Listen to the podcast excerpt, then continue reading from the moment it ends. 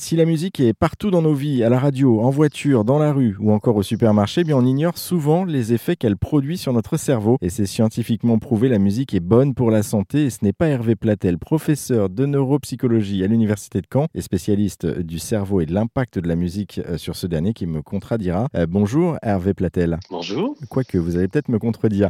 Pour commencer, Hervé, est-ce que vous pouvez nous dire pourquoi et comment la musique est bonne pour notre santé et donc pour notre cerveau? Eh bien, ce que l'on sait maintenant de l'effet de la musique sur notre cerveau, c'est que la musique peut avoir deux types d'influences majeures euh, sur notre comportement et notre cerveau. Et ça, c'est assez spécifique euh, à la musique en tant qu'art. C'est que la musique, euh, on va pouvoir l'utiliser d'une part pour obtenir un effet de détente et de relaxation qui est connu depuis longtemps. On utilise la musique justement comme inducteur de la relaxation depuis fort longtemps. Alors comment ça marche? Ben on voit en fait que quand on vous fait écouter une musique dont le tempo va ralentir, qui va être aussi euh, de plus en plus euh, lente et aussi d'un point de vue de la sonorité moins euh, en fin de compte forte avec moins de pression, moins d'instruments. Donc en fait, quand on va alléger la pression acoustique, eh bien ça va avoir un, un effet de détente et puis on va bénéficier de l'effet d'accordage entre notre système cardiovasculaire, c'est-à-dire les battements de notre cœur, notre respiration, avec en fin de compte les, les fluctuations de la musique et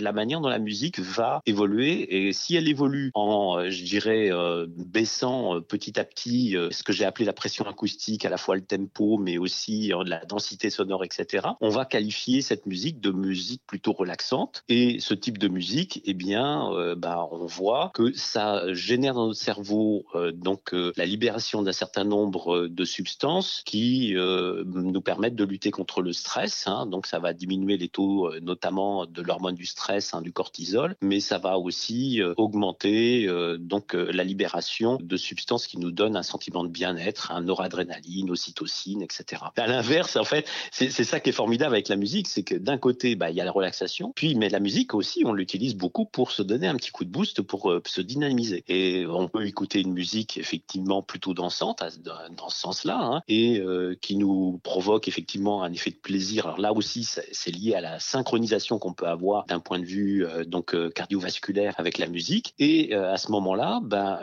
on peut aussi avoir la libération de substances. donc, j'ai parlé d'ocytocine, noradrénaline, mais aussi de dopamine. Hein. On va stimuler un circuit qu'on appelle le circuit de la récompense. Si la musique, on la trouve plaisante, si on se synchronise avec elle, on va avoir facilement cet effet boostant. Donc, en fait, deux facettes de, je dirais, la manière dont la musique va avoir un effet sur notre cerveau et notre corps. Une facette relaxante, une facette boostante. Et on voit bien que au cours d'une journée, bah, les gens qui écoutent de la musique au casque, utilisent éventuellement un casque au moment du travail, vont utiliser des musiques différentes en fonction de leurs activités et des besoins qu'ils vont ressentir. C'est-à-dire soit bah, une musique qui va plutôt les relaxer, qui va les détendre pour diminuer euh, le niveau d'anxiété et de stress, soit une musique qui va leur donner un petit coup de boost quand ils se sentent un petit peu fatigués et qu'ils ont besoin d'être dynamisés ou de lâcher prise, euh, donc euh, et d'avoir un sentiment plus d'exaltation. Donc on peut vraiment moduler notre humeur, moduler effectivement notre ressenti grâce euh, à la musique, à l'utilisation de la musique et on comprend de mieux en mieux les mécanismes fondamentaux qui expliquent pourquoi ça fonctionne. Merci Hervé Platel pour euh, ces quelques explications. Pour en savoir plus justement sur le lien entre la musique et notre cerveau,